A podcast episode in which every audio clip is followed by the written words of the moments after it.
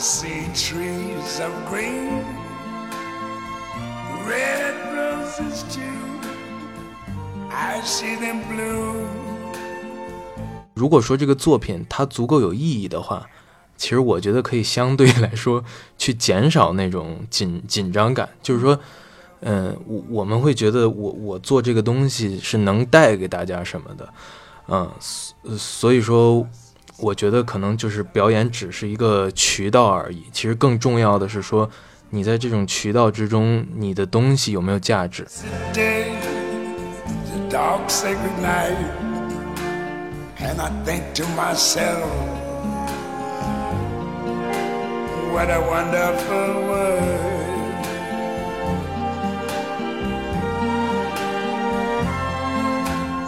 欢迎来到后浪剧场。后浪剧场是一个交流情感与思想的空中剧场。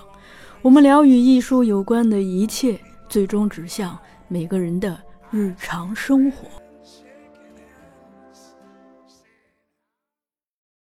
大家好，欢迎来到后浪剧场，我是小树。今天是乌镇戏剧节的第三天，也是一个周日。今天天气一天就不时的有一些雨。现在是我看一下，晚上九点多吧。我们在这个位于乌镇景区内部的一个青年旅社来录这次的节目。呃，今天请到的嘉宾是我们刚刚在下午的青年竞演组演出过的主创人员，他们演出的剧目叫《鸡兔同笼》。我们先请两位嘉宾跟大家打个招呼吧。Hello，大家好，我是刘天琪。Hello，大家好，我是蔡烈豪啊。刚才他是导演，他没介绍，我是演员，呃，他也是演员。啊，你们两个人是从北京过来，对吧？对，我听说还在上学。哦对，因为我现在还在中戏上研究生。啊你俩是同学吗？我们俩是大学同学啊、哦他现在在中央戏剧学院读研究生，我已经毕业了，就哦，没有再往上学习。是是学这个专业的吗？呃，对，还是大学本科还是学表演专业的。好，聊到这儿，我突然发现我忘了介绍我们的次播，次播来自我介绍一下。大家好，我是次播 Ace。好，呃，今天我自己是特别巧，赶上了看这个《鸡兔同笼》，而且，呃，反响特别的好。我想就是从从那个咱们往根儿倒一下，就两位，我不知道是什么机缘，呃，想要报今年的青年竞演单元，之前有没有报过？哦，那个之前呢没报过，但是一直知道乌镇戏剧节这个事儿。然后今年是为什么报了呢？是其实也是呃，当时刚那个命题出来啊，就是呃有朋友，然后在也是在学校嘛，然后都提到这个事儿，说想去参加。然后我一开始呢就是没有想参加这个事儿，后来呢一看题以后，因为我们平时老做一些表演训练嘛，嗯也是会有一些什么道具啊，弄个小品。突然就觉得说，哎，是不是我们也可以来一下？然后突然也是，可能是因为现在吧，也是自自己弄作品可能还是少，所以一看正好有一个竞赛啊，然后想也想看看大家的水平，所以我就跟他说了这个事儿啊，大概就是你们准备了多长时间？准备时间写剧本的话，思考大概一周，真正写出来的话，就是写的时候大概一周。嗯，嗯、然后我们俩排练十天，十天排练。而且刚才咱们闲聊的时候，你们说其实你们这个行为还是悄悄的进行的，是吧？同学们都不知道。是是是，嗯，其实我们俩，我我感觉是这样，就是我们在创作的时候，不太去愿意主动的跟外界去怎样去交换。嗯我们俩还是说白了就是我们俩比较信任彼此，因为我跟他时间在一起很长，是很好的朋友了。然后呢，我们俩的思路在一块儿碰撞的话，觉得会更有效一点。有的时候，呃，这不叫悄悄，就是这是一种方法，我们俩的一种方法。嗯，嗯，比较如果。说对，而且我我也了解他，他也了解我，就是不太爱是，不知道用这词儿合不合，不太爱声张，就是你去你去做就好了，就是这个事儿你自己去按部就班的做，包括平常我们也是跟其他组去相互交流的时候，也是说实话比较少，我们再多听多看。嗯当然有主动问我们的话，我们也很有热情的去交流。所以说，看起来像悄悄，其实这是我们也算性格上的一种东西。嗯，就感觉你们比较低调。然后刚才就是听到你们这个准备的时间，其实我觉得好像就可能是比较效率比较高、比较快的创作，对吧？正常的效率是正常的效率，嗯我们俩正常的效率是这样的。嗯。嗯，另外，其实我我个人觉得，包括我们俩意见都是一样的，因为三十分钟的一个故事，如果你花太久的时间，其实这是一个不太，我个人认为啊，是一个不太专业的一个做法，因为这三十分钟嘛，你就是写故事排练，你按照正常的去走，而不是说有些人说可能故事打磨了几年，这个其实在我看来未必是一个对的方式。嗯。你刚才提到这个就是创作的方式，就比较比较整体不太愿意声张啊。这里头我我也比较有有感触的一点是说，因为我今天呃排了一整天的队，看了好几场，就 A 组的看了三个戏，然后 B 组的呃你们的前两个戏我是在那个外面冒雨看的，看的大屏幕。啊、你们那一组刚好运气好，因为有人出来了，把我给换进去了，我刚好赶上了。我整体会有一种感觉，就是说，其实我觉得你们台风特别的稳，而且挺真诚的。呃，这种真诚，一个是表现在舞台上，另一个是就在咱们刚才接触的过程中，我会觉得，嗯，大家因为听众看不到你们，但我看到的你们，我会有一种感觉，就是说这两个人，嗯，低调到就可能你在那个乌镇街头的人群中看到他们，你不会想到他们是一个创作者，因为我今天在排队的时候也会遇到一些，就你你基本上判断出他是创作者，因为他的整个的这个，嗯，不是他的装束，是他的整个的做做事儿的方式，让你基本上判断他马上要上台了或者什么。但这两个人就特别的低调，这说的不太客气一点，就是真的是很普通的，就是你看起来很普通，但是当你进剧场看戏的时候，又看到就非常真诚的表达和和就是很用心的，能能看出来很用心的一一次演出，这这个是特别打动我的，因为我今天在看青年竞演的剧目的时候，正好也跟听众们分享一下我的一个心得。第一个是，呃，说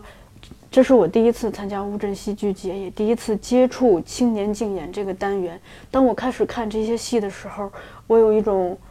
呃，非常冒昧的勇敢的想法，我会觉得，哦，好像青年竞演其实离我们并不遥远。就是如果说我们此刻是在校的大学生，或者是我们虽然离开校园了，但还是会有那种非常强烈的创作的冲动。我觉得可以考虑去参加筹备明年的这个青年竞演，去先尝试报名。另一个是我在看演出的过程中，我有一个非常强烈的想法，我会觉得，呃，我们离戏剧的距离，并不是取决于你有没有站在台上，而是取决于你那种非常强烈的表达的冲动，以及这个冲动背后你对生活浓浓的热爱和关切。当我们具备了这个东西，可能我们离戏剧更近。而如果我们这个东西这一块很薄弱的话，就哪怕乌镇戏剧节把你邀请到了特邀单元，呃，可能就是你离戏剧依然是遥远的。这是我今天非常强烈的一个感受，正好也跟二位分享一下。谢谢谢谢谢谢，我 我很开心你这么分享，我都记住了。呃，刚才小树提到了他的这个感想，然后我也想补充一下，就是我其实从一五、一六两年是呃参加嘉年华来的，然后一七年的时候才真的是如愿的去呃进入到青年竞演这个单元。就对我而言，就是你慢慢在靠近你的呃最开始的一个小想法吧。就是我第一年来了之后，我就觉得青年竞演我辈一梦，就是它是我的一个目标。然后通过一年没达到，第二年呃就再翻一年的时候，才达到我原先想要的目标。就是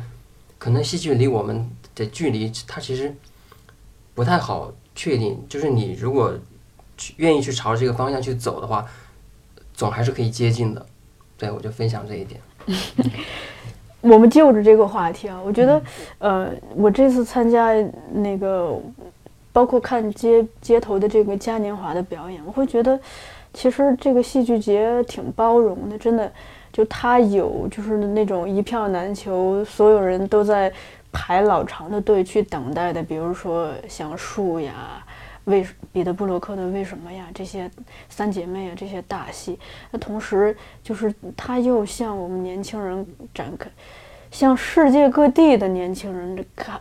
开放了这么一个平台。就哪怕你只是我看那个嘉年华的表演，真的是各种的都有，就有的是在其实就是一场歌舞秀，有的是是一一场这个感觉像行为艺术。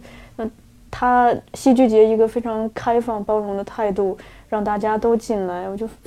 就就觉得好像你其实你只要有这方面的戏剧创作的冲动，有表演表达的冲动，好像都会有机会慢慢的去跟戏剧发生关系，而不再只是一个观众的关系。我不知道二位是第几次来参加这个戏剧节？呃，我们是第一次。对，刚才您说的那个，我也挺有一个感受，就是我们最近在看那个嘉年华的时候，遇到两个默剧的比利时的呃老师，他们弄的一个作品。然后哦，我想首先确实刚才你说，我想感谢一下，就这个包容性真的得感谢这些老师、这些发起人，给了大家这么一个机会，因为不光有青年竞演，也有嘉年华，呃。就是各种各样的形式，大家都可以参与到其中，呃，其实是挺温暖的一件事情。然后就是再说回到那两个默剧的老师，因为他们更多的经历可能就是在街头上。然后其实我听他们讲完，我有一个佩服的东西，就是我觉得，其实作为我自己创作来说，很多时候我也很难摆脱利益的这种东西，嗯，总是想着创作。嗯，可能得去为了点什么，嗯，但是他们，你像他们经常街头去表演，然后跟观众去互动啊，他们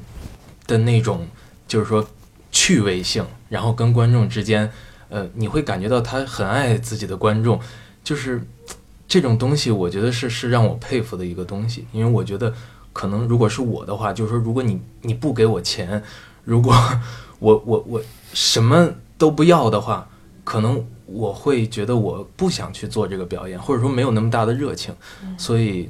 我很佩服这一点。我觉得很多时候可能确实得不忘初心。为什么当时选择这个？嗯，有一个感触。我觉得你你很诚实，还有就是这不怪你。现在是每个人都难以摆脱利益，咱们在坚持这个东西，就一定有人去在不了解这个东西的情况下去支持你。而你如果有爱的话，你就会想为他们带来点什么。我觉得这是你说的利益，它并不是为你赢得东西。因为我生活中看到，你其实并没有给自己打扮的多么好，或者是怎么样，他是为了他自己的家人。嗯，我觉得这个利益，我觉得是完全正常的。嗯，所以说，我希望大家别把它理解成别的东西了 啊。这是好朋友啊，是是真实的话，真实的。嗯嗯，天琪对乌镇戏剧节就有什么感受？这几天过来，包括对整个这个水乡，我是觉得跟您当时说的一样，就是他给我提供了很多素材，嗯，就是确实能让我走几步路就能看到一些东西。我是一个比较喜欢多去接触陌生的、学习的东西。嗯。然后我很少能感觉素材都向我涌来，然后这种东西就就让我觉得很兴奋。我外表看不太出来，其实我内心特别兴奋。我觉得学习是一件挺困难的事儿，就是不是说你坚持学习，而是去找素材的时候真的很困难。嗯。我没有太多的，我跟立豪都一样，我们没有达到太多的金钱去能够去去哪个国家去学习，但是这几位老师能把这些，我觉得是大师，嗯把他们请来，然后我看到，我就觉得很开心，啊，你你们除了准备自己的演出，有去看其他的演出吗？有，讲讲呗，去看什么了？就是刚才立豪说那个默剧，嗯我当时去看的时候就哭了，就很难过，呃，不不是难过，这词用的不对。他们两个刚上在街边嘛，但是他画了一个圈儿，然后就表演区域。他们刚到了那儿的时候，我就发现他们的技术性是非常强的，这些技术性不是一招两式的，但是他们却在街头这样去，并且你就感觉他们很热爱这个地方。嗯然后我当时一下就就哭了，就很难过。然后我当时今天没有来，我们还有一个好朋友世伟，他就在拍，他就回头跟我说，他说我他没有回头，就这样跟我说，他也看不到，就是他就侧脸侧脸侧脸跟我说，他说看到这种表演就会想哭，结果他一回头看到我，我已经哭了。嗯 然后，然后这种力量很大。嗯，这给我的感触就是说，他们很纯粹，嗯真正纯粹的东西是能够打动人心的，因为我们在生活中真的需要一些纯粹。嗯，但是环境是复杂的，你能否保证这个纯粹呢？你需要你热爱的东西，去把一些东西灌输进去。当你真的感受到纯粹的时候，你会觉得，啊，这个世界很美好吧？真的是这样。我当时觉得我进入了他们的空间。嗯这是我看完那个戏很大的感受。呃，我们可能对默剧比较感兴趣，呃看了另一个也是算是一个小丑表演吧，啊，然后在那个演出里边，就是呃，平时可能会看到别的一些表演，就是包括我自己吧，我在创作的过程当中，尤其是像类似默剧这种东西，可能总是想做一些夸张的表情。然后，但是当我真正看到让呃那些外国人在表演的时候，呃，我发现就是说他们透露出那种自然，就是说他们并没有说可能总是在夸张的笑或者怎么样，但是你会感觉他跟观众之间的那种交流啊、是特别真实的，嗯啊、但是那种呃，我只能说可能是嗯、怎么说呢？就是说，可能真的人家达到了一种程度，就是不是在向观众去演什么，去展现什么，而是说达到了一种真的一种交流。我觉得这个东西很重要。呃，像之前刘连奇也跟我说，就是说，嗯、也也像斯坦尼说的那个，就是你可能得多爱心中的艺术，不要爱艺术中的自己。嗯有时候你多少想一想自己，然后可能多想一想外界，对，呃呃，多关注一些外界，可能你不需要去演，嗯你你你只要把他们对你的反射，你你感受，你反映出来，其实就够了。嗯啊、如果太去想自己，我应该演点什么，可能就不太好。哦，对对，之前也刚刚看了一个书，就是也是斯坦尼说的，他说你不要去想我要演什么，你应该去想在这个情境下我会去做什么。我觉得其实这个其实对于真正实践起来是挺微妙的，很多时候容易去忘。嗯那咱们刚才就聊到了你们在嘉年华看到的默剧的作品，那其实现在其实可以给大家介绍一下你们参加青年竞演的这个作品《鸡兔同笼》，可以简单的介绍一下，就在不剧透的情况下，稍微的介绍一下。啊，这个故事是一个小女孩，一个小学生的小女孩，然后去监狱里探望她的爸爸，带着她的考试卷子去问爸爸这个题，然后完成他们，因为他们是一个月才允许探视一次，然后去完成他们之前的约定。嗯，但到故事最后呢，他告诉爸爸，一个坏消息，就是他现在有了继父，他的继父要带着他的妈妈和他要去美国了，这是一次，其实这是一次告别，到最后才说这个事情。嗯，呃，聊到这儿，我就想多问一个创作动机的问题，因为，呃，咱们两个大男生 就是讲了一个关于家庭的故事，我当时看完也挺吃惊的，而且里头有一个小女孩的视角嘛，也是利豪演的，对我就。当我知道是两个男性的创作者，却能关怀到一个小女孩的内心世界的，就还挺意外的，也挺感动的。实话实说，这个剧本啊，是之前我在跑小角色这种，然后我们会经常接到散散的剧本，然后让我们去试镜，然后呢，我就有的时候觉得这个故事不好，就很难过，你无法用表演去再去把它弥补的。然后我突然间有一次，就是也是我记得是下午在试镜的时候，就有人发你这这个戏，你可以来试一试。我一看是个监狱的戏，我看到之后觉得写的不好，然后我晚上真的没就是没事儿干了，我就想把它翻写一下，把故事重新打破，把人物关系打破，把规定情境保留，然后我就写下来，写下来给我一个编剧的朋友，他就说呢，嗯，这写的不错，因为我很信任他，他的能力很强。然后我就给他，他说：“嗯，这个其实可以拍成短片。”嗯，然后我就把它收录到我的手机的一个存存储的地方了。嗯，然后李豪呢有说误认戏剧节的事儿，嗯，然后我们在讨论，嗯，就会出现一个小的问题，就是很多人在写故事都，就很多老师都会说，包括自己也会这么想，就说你要找到你特别想表达的东西，你才能开始动笔去写，你要把议题给找好。嗯，当时我是找了很久的议题，包括我也写了两版，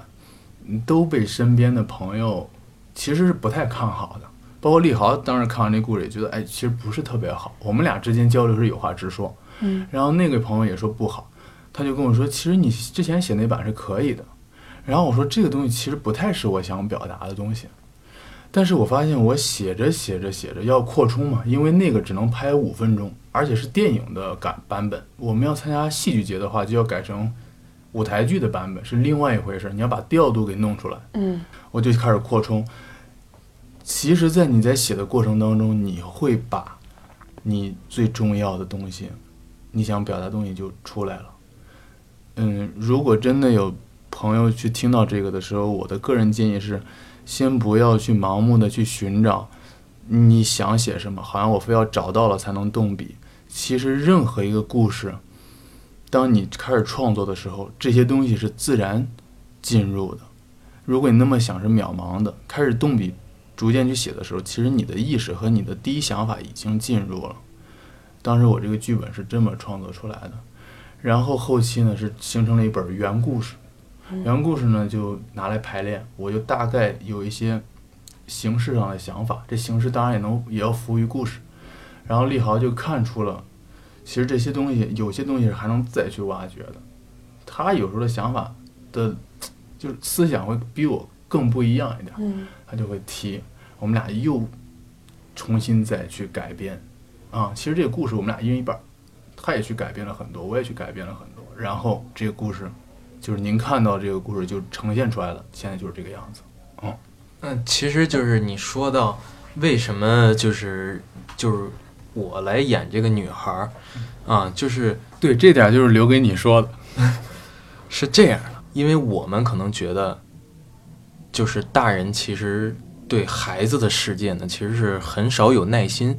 因为可能就是这种年龄，呃，这种年龄的问题让。让大人会觉得，哎，你你说的话我可以去不在意。其实，在生活中很多这种交流上的不尊重，其实我觉得根源也在于这儿，它无法产生一种平等的对话。所以我们这次也是想试验一下，啊，因为不确定能不能成功，就是也很冒险，就所以说就是让我去演一个女孩儿，但是呢，就是说大家在外表上看到的是一个成人，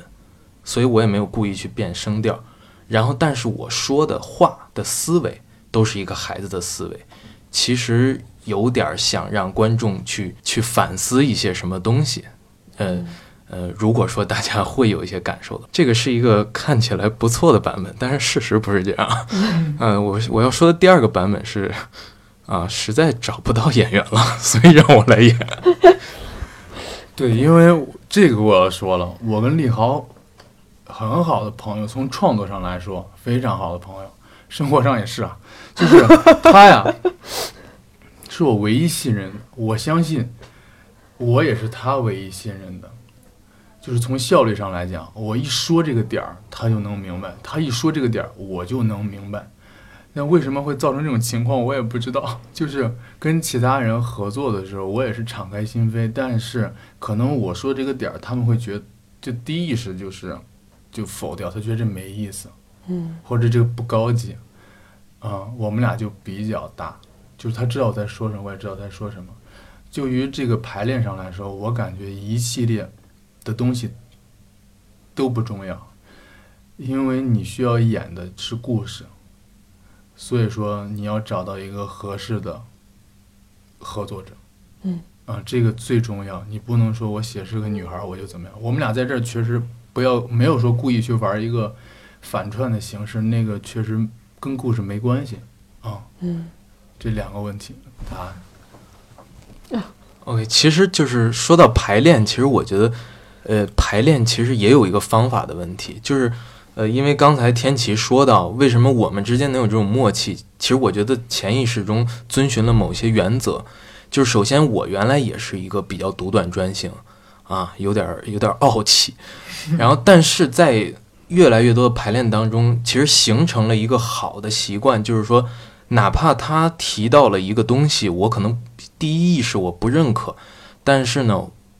我们会有一个尊重的原则，就是我们都拿出来去试，所有人呢都去试，你试完了看到了，咱们再去加以评价，因为很多时候不是说你脑子光想一下这个东西你就能判定的，很多时候会有一些失误，所以我觉得这是一个挺良好的一种排练的方法，嗯。你这个也是良好的工作方法，你你这个思维很适合给我们当领导。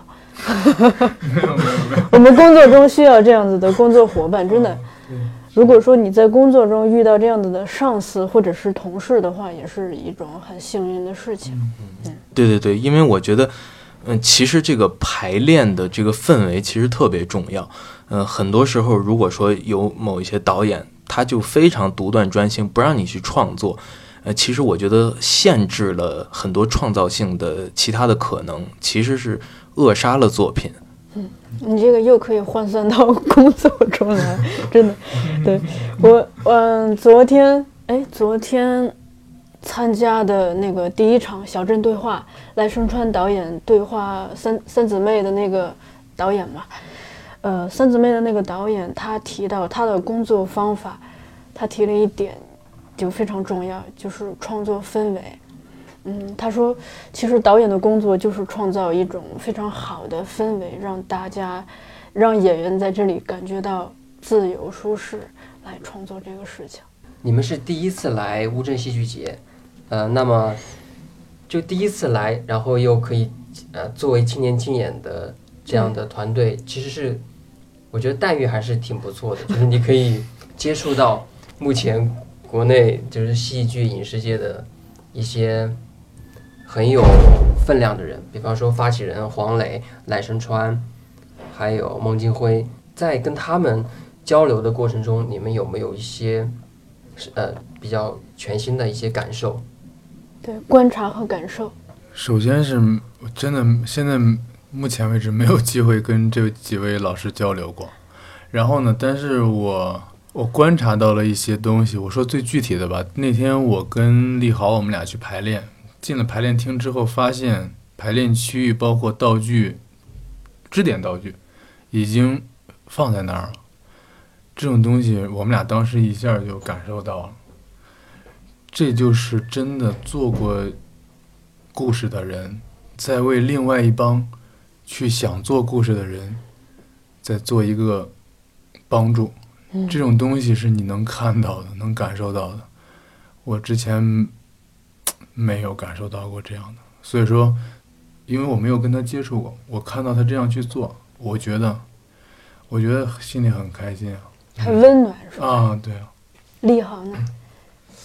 我就是想到一个小插曲，嗯，因为当时开幕式晚上有一个酒会嘛，然后我当时想的是，哎，就是去喝酒，然后我们结果吃完晚饭以后，其实肚子还有点饿，逛了一会儿，然后呢，就一人点了一个砂锅吃，就是吃的巨撑无比，就是其实这五个砂锅就是还加过菜嘛，就是本来只点了四个，就是怕大家不够吃，哎，结果吃完以后呢。本来天琪呢，他那天呢，他可能是想多想想排练的事，没想去。后来就说，哎，去看一下吧，也是好奇，就来一次嘛。哎，结果去了以后，那个各种海鲜，所以就是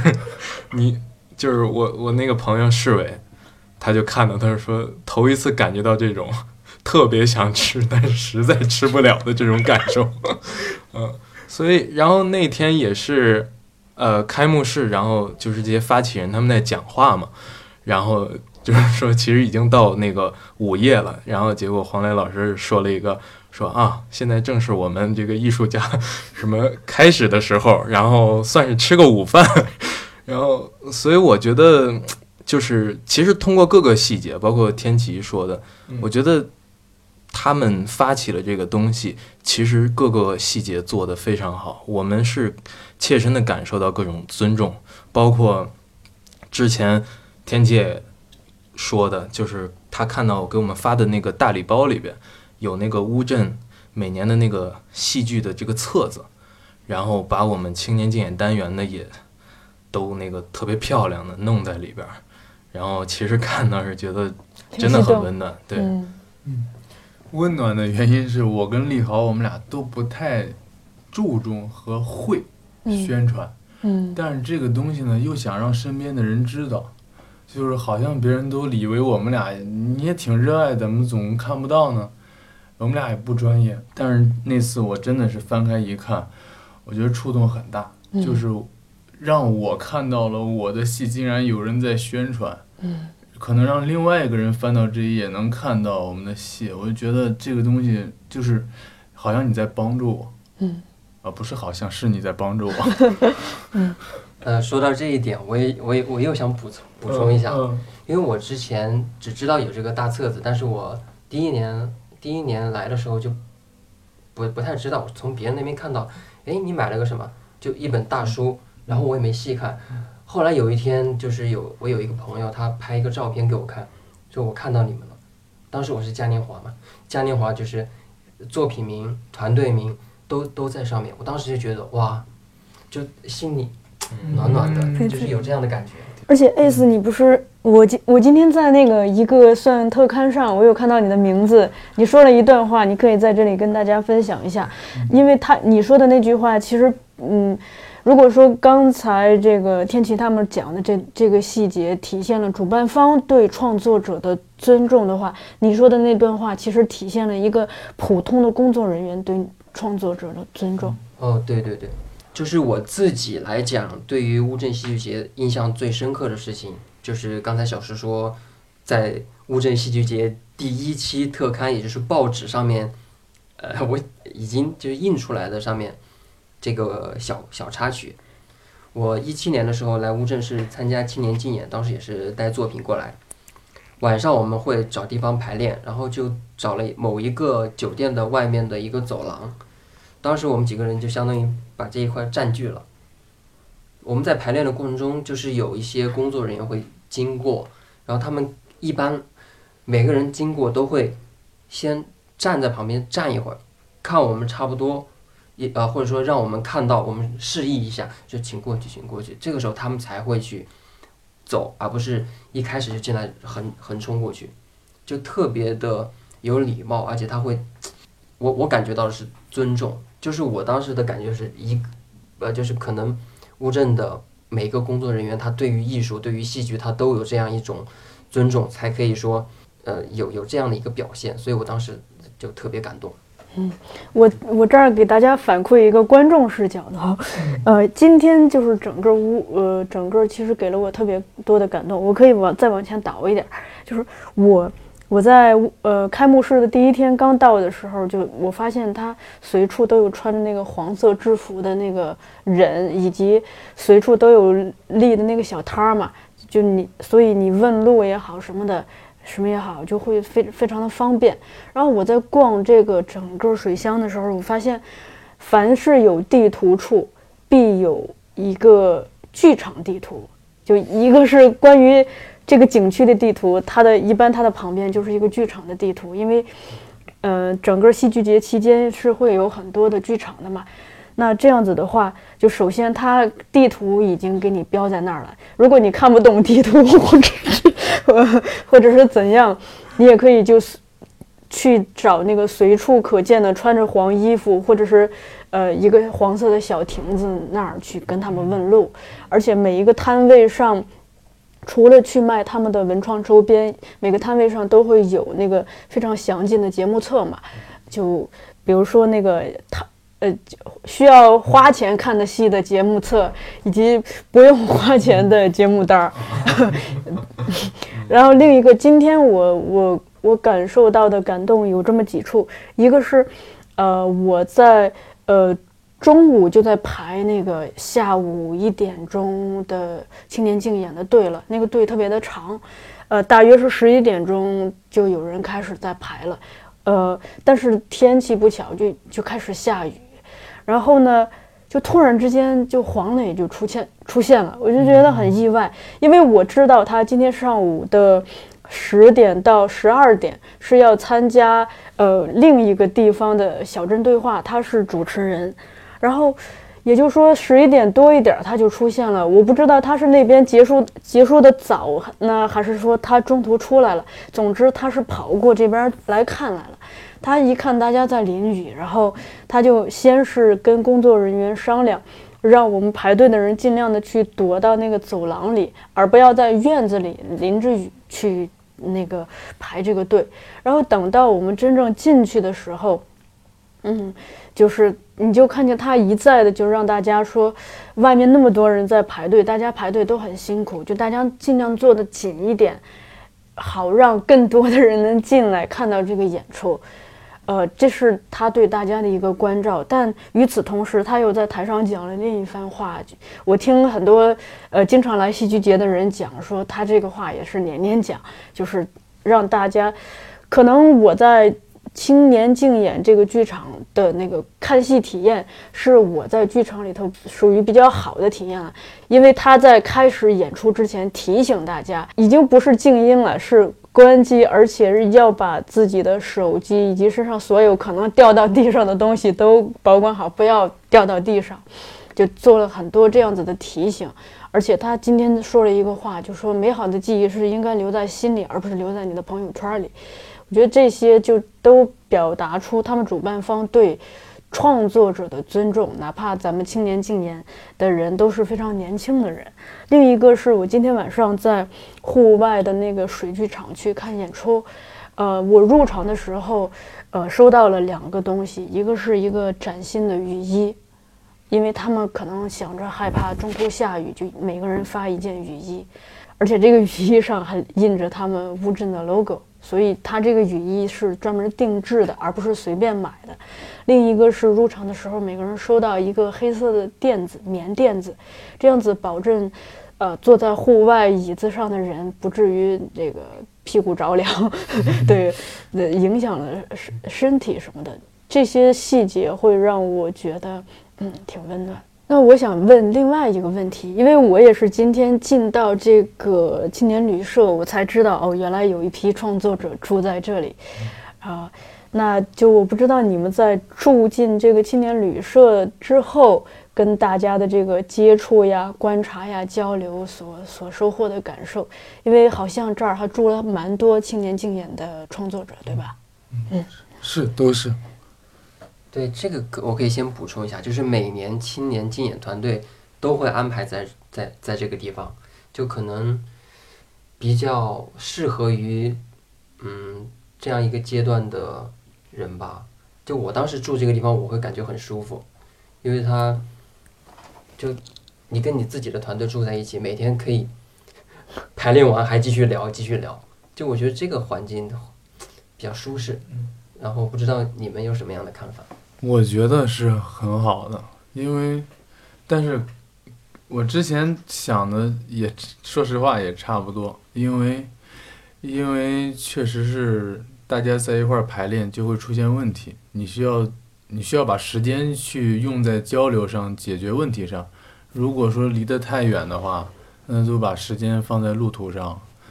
嗯，就是当我的预期跟真的突然间。看到的现实是一样的时候，我真的那时候也会感觉到是一帮做故事的人在帮另外一帮做故事的人，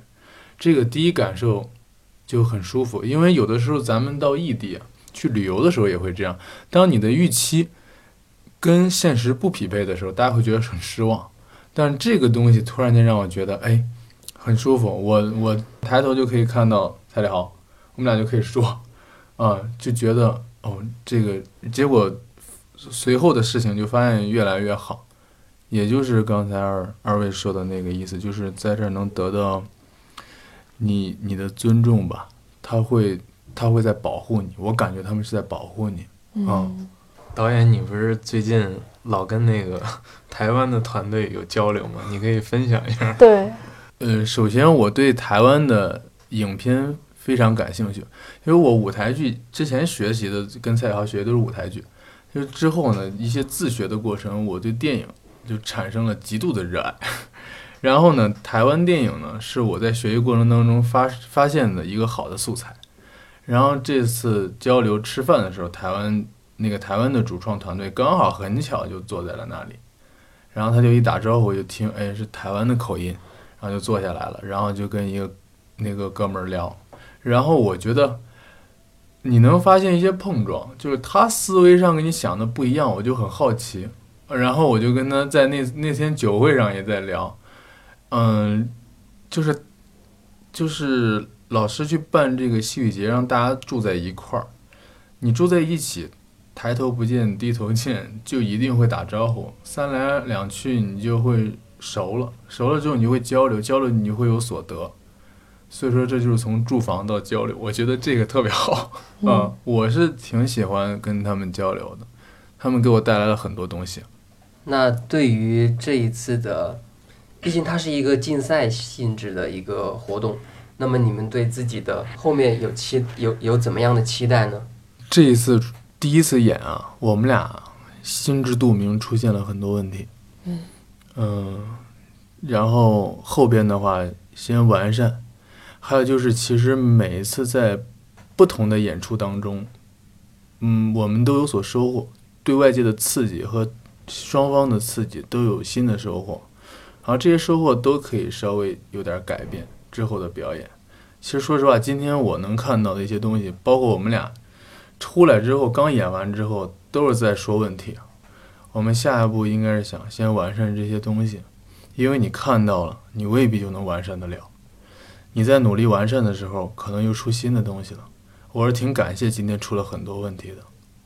嗯，对于后边倒没有太大的期待。我我只是真的希望观众能够能懂我们两个的故事。就像立豪刚才说的，看完我们俩故事之后啊，让人与人的交流不要局限在年龄、身份、阶级上，多注重在他说的内容上，就会有更多的爱。我们是想讨论。把议题是讨论在爱上的，嗯，是这就是我们的想法。对，就是今天演出之前，我也在思考一个问题，就是为什么要让自己这么苦？因为感觉演员这个职业，就是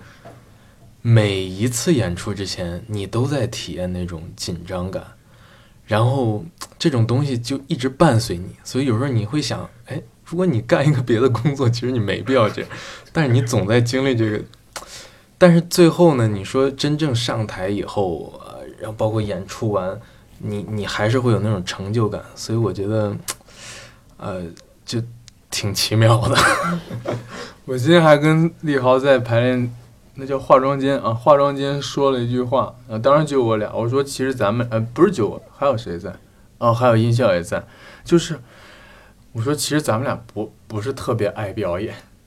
就是我们俩就属于怎么说，其实是爱的，但是没有像别人吧。比如说，我经常在剧院里边看到，就是，呃挺华丽的人，很自信的走过来走过去。我并不是在贬低他们，我是真实的觉得他们很自信。嗯我在他们会很享受在马上要登台的时候那种迫切，那种感受，我就感觉他是有欲望的。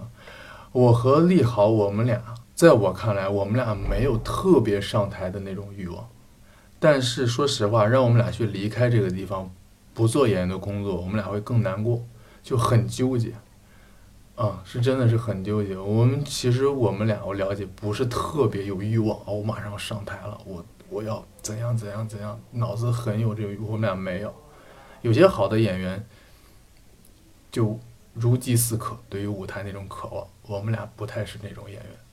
啊、就所以说很难过。就前边儿我们俩都紧张，你抱我，我抱你，拉我不拉你，我摸他的手凉了，他摸我的手凉了。然后其他团队的人也在鼓励我们俩，你们很棒，你们努力，你们没有问题。然后我们俩就不断在纠结，嗯，然后他还帮我就是灯一关，然后就帮我拉帘儿，说要不你先走，然后我就一直在那儿哆嗦。其实后台是这样，你们在后台的时候有有能听到前编辑组的表演吗？能能，能，什么感受？我的感受最最开始的感受是压力，实话实说，嗯，呃，不是说他们的作品比我好的这种压力，是那种是别人在表演，下一个就到你了，是这种压力很大，因为我也不能完全评判他的作品，因为真的看不到，只能听到声音和当时的那个画面，所以说突然之间觉得下一个就该我了，嗯。啊不对，是下下一个该我，然后又下一个该我，就这种。我就赶紧跟市委说：“我说把门关上。”然后第一次就跟他说：“啊。我我刚才也想到一点，听你们聊，嗯。就是我是因为前两天好像还有人在问，就是说为什么选择表演，呃，就是说为什么呃，如果说这个不选择表演会干什么？然后我刚才突然想到，就是觉得其实各行各业也都一样，其实并不是说我们去选择表演，而是说通过表演这个东西，我们可以表达什么。呃，如果说这个作品它足够有意义的话，其实我觉得可以相对来 说去减少那种紧紧张感，就是说，呃，我我们会觉得我我做这个东西是能带给大家什么的，嗯，所所以说，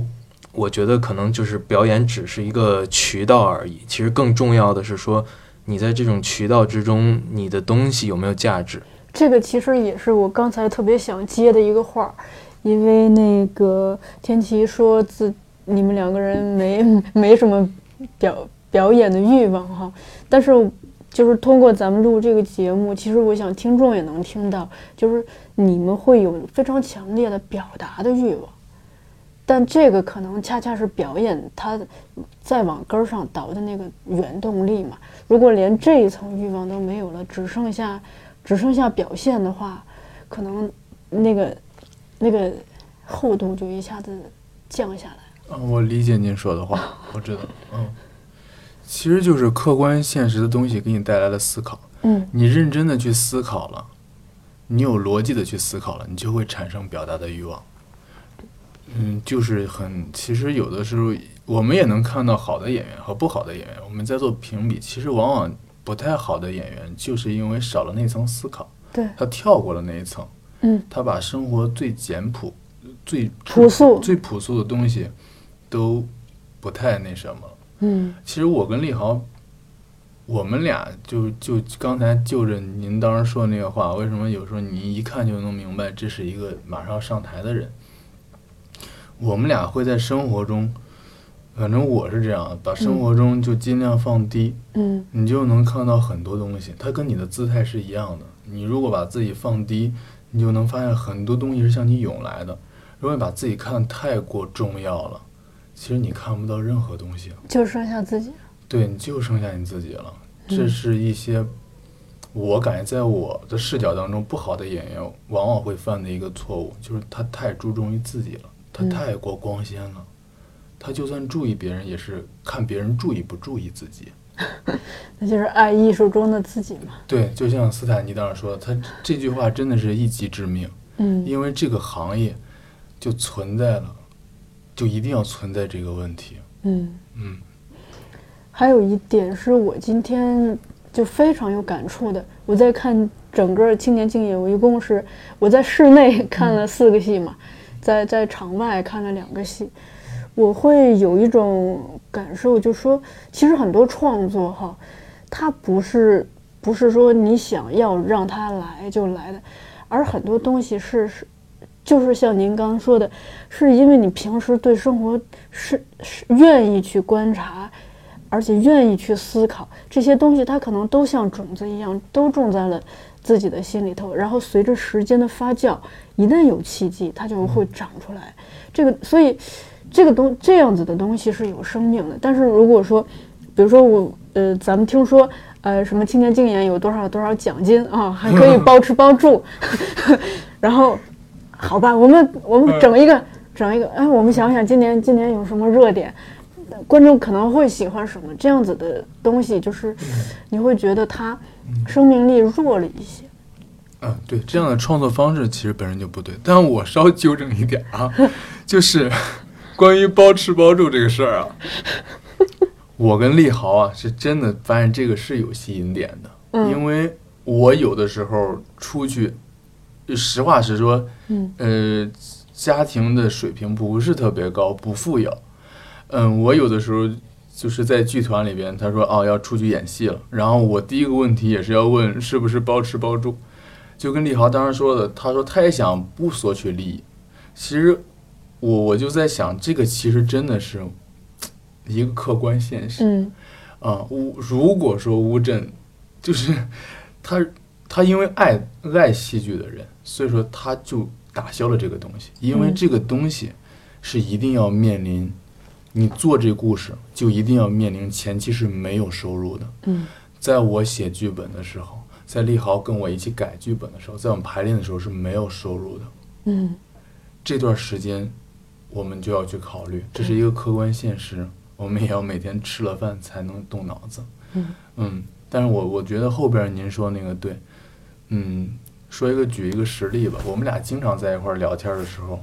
无时无刻不在说，啊，你看刚才那个人多有意思，啊，这个人多有意思，你看他刚才我跟你讲啊，今天怎么了怎么了，这些东西他都能留意到，我我也是觉得这种东西很有意思。嗯然后呢，他其实就像您说的，他有一个种子，他在这儿。你什么时候你去创作的时候，他就在。就害怕你不积累，不产生这种习惯，有的时候你就会觉得就很空，就嗯。没有办法了。不过你们刚才讲到这个包吃包住，我不太了了解，就是主办方人家自己的他们整个一套的这个，呃，就是经济支撑，以及他们这个这些发起人自己的这个想法。但是的确是从这一点上，我觉得还是，嗯、我站在观众的角度都会觉得很温暖，因为很关照，对，因为的确是可能，尤其是对于年轻的这剧团、年轻的创作者来说，呃，自己大老远跑过来，这个车马劳顿的是吧？就各方面其实是一笔很很大的开销，等于他们在这方面让大家没没有后顾之忧，也是为了给大家更多的精力去 去投注在自己的创作本身。明白？嗯，他这个一把车马费给你报了的意思，其实就是你来讲故事吧，别的你别想了。对，嗯，这种这种潜台词非常直接具体，然后让我们也觉得，就是你做这这个东西是值得的。对嗯，所以这个其实也 给给给很多这个甲方爸爸做了一个很好的示范啊，就是 对对艺术以及艺术创作者的一个嗯最最基本的尊重。是是这样，我得感谢后浪。是是这样，我呃大学的时候学习表演专业，并不是特别的，就就这个我们的学校并不是特别的权威。我是感谢老师给我东西的，嗯就是任何能让我学习到的东西，我其实抱着感谢的。然后呢，但是你要去做对比的话，以我自己的能力，当时确实没考到一个很好权威的。嗯然后我当时就每天在想啊，中央戏剧学院的学生、北京电影学院的学生，他们正在干什么？嗯然后呢，其实立豪也在想，我们俩说过这种事儿。然后呢，他看书就比我看的要勤一些，他就看到了后浪有一本书叫《表演的艺术》，斯特拉德勒。嗯然后我们当时也刚开始看电影，就看到马龙白兰度，然后呢，我就看他看了一本书啊，是马龙白兰度的老师他的课程的记录。啊，我当时一下就觉得这个是很重要的。嗯。看着看着，你就会发现他跟大部分的一些表演的书籍是不一样的，他写的非常具体，非常嗯，他在从一个学表演的思路的那个方面开始写，你就会觉得，我当时我我不爱看书，我的看书习惯就是从那本书开始的，我看的非常快，就是很流畅。当时我看到了我我第一次人生中会看往后边一看，哎，这是后浪，这个是真实的，我没有在做广告，这这个是真实的，这个真实的。那本书非常好，然后呢，我就对这个后浪就产生了，而且这名字起的也挺有意思，呃，然后不是按照地名起的，一般都是地名，然后呢，我就开始搜其他的，然后他就告诉我，哎，亚马逊能买书哎，是不是给亚马逊打了广告？亚马逊已经撤出中国了。哦，嗯，反正我就随便说吧。嗯，然后，然后我就发现后来有好多关于表演的书，嗯然后我就在想他们是不是很关注艺术，然后我就买了几本表演训练手册。嗯这些书当时我都是看完之后觉得特别刺激，而且有一点，表演训练手册里边的观点跟表演的艺术这里边的观点是起冲突的，这是一个非常好的事儿，就说明很真挚的表演这个东西。我不知道出版社是如何工作的，嗯，但是我总感觉两本书是一个出版社出版的，但是出版出来的内容确实有，我感觉是有敌意的。嗯我觉得这个东西是，是我这种人喜欢的，嗯它没有统一性。如果艺术都需要统一的话，那就没有办法实现发展了。嗯。所以说，当时我看了两本书的时候，我首先感觉到是奇怪，但是你后劲儿很大，你后突然间一想，其实它是把我的思维打开了。嗯，啊、然后我要感谢的是《演员的工具》这本书，这本书《工具是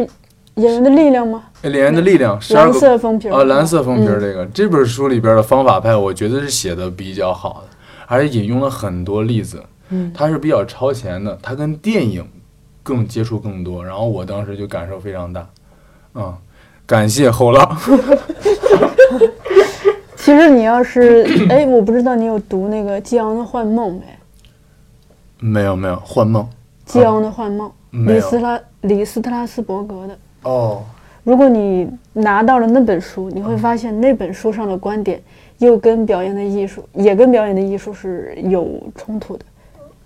你看这后浪多好，自己的人看自己的书，一般的时候都不知道自己出什么书，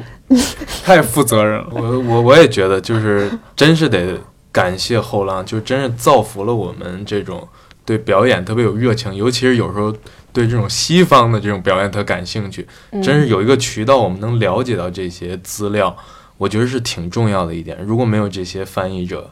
呃，没有这个公司去出版这些，那我们可能现在没有读过这些，可能起点又不一样。那聊到这儿，我跟大家分享一个我工作上的细节吧。我在刚入职的时候，呃，就领导问我说，呃，表演书给你，你要不要接？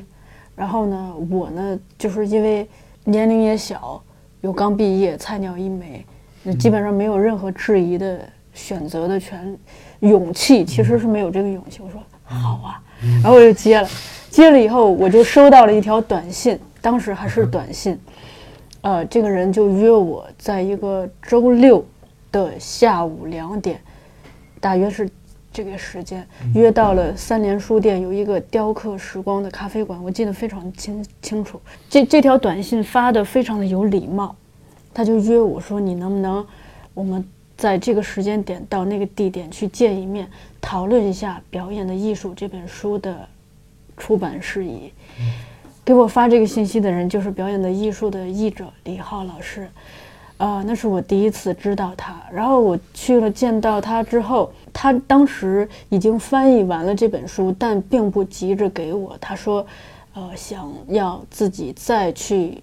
叫几遍。嗯然后呢，在这个过程中，他给我提了一些建议，第一个就是说，这个书排版尽量的疏朗一些，让读者视觉上舒服。第二个呢，这个书的封面不宜做得太花哨，因为这是一本相对严严肃的书。还有一点是，他会要求自己的翻译尽量的口语化一些，因为对于演员来说，他们嗯可能更喜欢读容易用嘴读出来的话，而不是那些书面语的那种话。然后同时呢，他跟我讲了一个他的十年计划。他打算花十年时间去大量的翻译一些书，就是国外的表各个流派的表演方法。他自己有一个清单，而且他说他其实一开始翻译这个书他是不自信的，他想我凭什么会有这个去勇气来 来翻这个书？但是他就是看过这个石灰谈艺录嘛，嗯，石灰是初中其实还没毕业，真实的文凭，但是他。就是因为求知若渴，所以嗯，当时自己翻译过，算是一本半表演书吧。他说看到石灰的这个行为，其实鼓励了他，鼓舞了他，所以他去翻这些东西。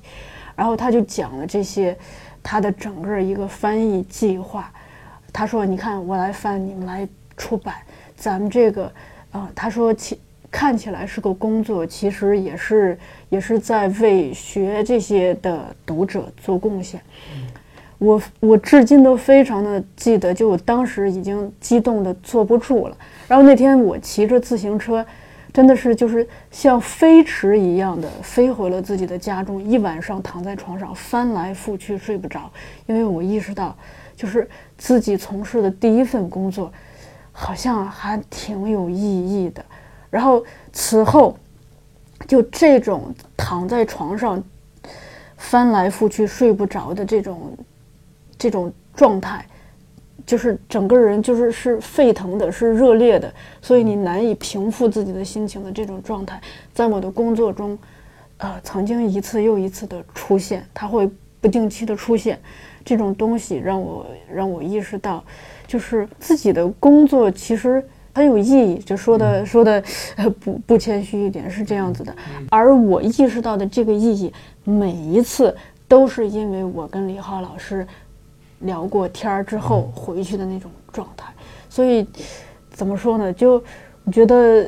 也算是，首先是我个人的幸运，就说我入职了后浪，而不是其他的 地方。呃，另一个是我觉得是后浪的一个幸运，他遇到了。就是一一批像李浩老师这样子的工作者，他们愿意这样子的作者译者，他们愿意去真的把这个事情当个事儿，而且花自己生命中非常重要的时间和精力来做这些事情。因为不管是像李浩老师翻，他现在在我们这儿已经出了两本了嘛，《表演的艺术》和呃迈克尔齐诃夫的《表演的技术》，呃。包括像姜若雨老师呀、姜涛老师他们，就我我在跟他们接触的过程中，我知道他们在做这些书的时候所投注的这种生命的热情，其实已经不只是时间的长度了，是生命的热情，而且这个热情背后是巨大的工作量，它意味着你可能白天讲了一天的课，非常的累，晚上还要还要回家去坐在。桌子前面一两个小时去做这些事情，然后这种东西可能我觉得，呃，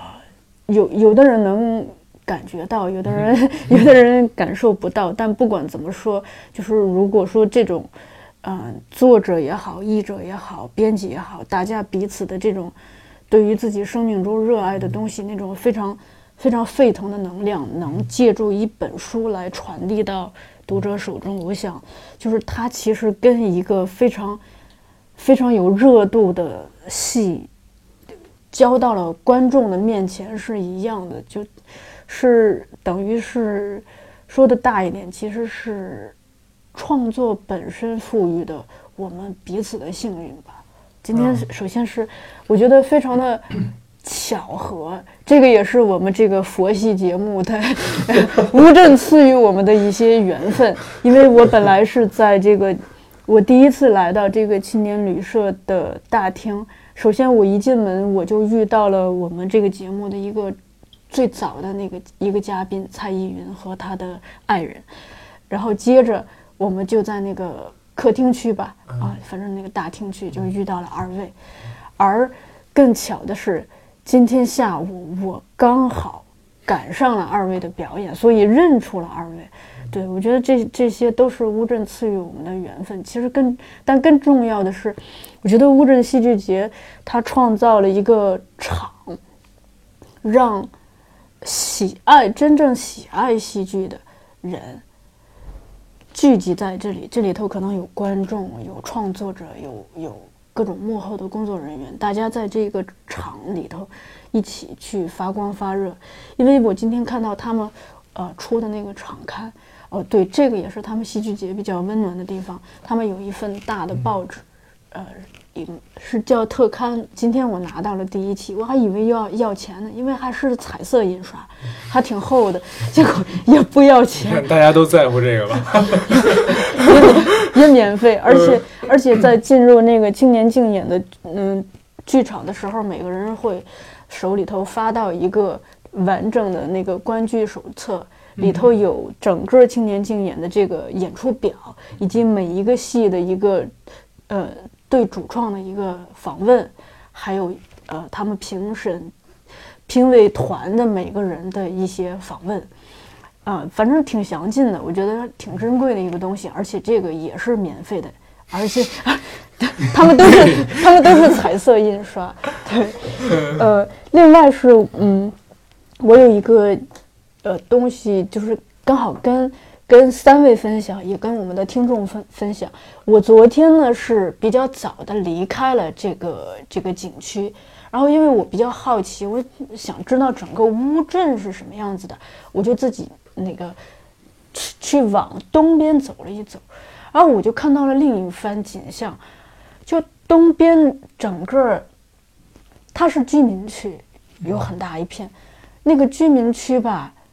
它和我们可能每个人的家乡所在的那种小小镇或者县城特别像。我甚至在一条街道穿穿梭的时候，有一种我高中的时候我们县城的那个某一个小巷的那种感觉。而且，就是越往那边那个灯火越少，甚至有一段是连路灯没都没有，是是黑暗中。然后在黑暗中，我就看到，呃，路过的一一边是这个。就有一些，比如说水果店呀，或者是什么店，你就看到那个店主很无聊，在那里打发时间。因为你想，一个黑灯瞎火的路，那边已经离开了这个热闹的景区，然后基本上应该也没什么顾客。然后你就看到那那里的人在打瞌睡或者看电视、玩手机。另另外，就你能听到那个每窗好多窗口传来的那个打麻将的声音。然后我就想，这种。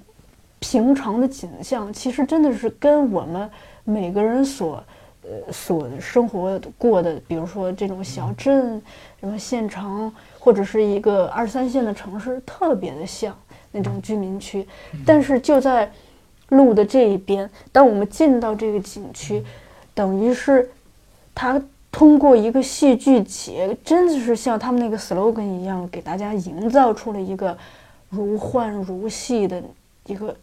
真是像梦一样的东西，而这个东西本身其实它最大的那个能量场其实是戏剧本身所散发出来，而且它这个东西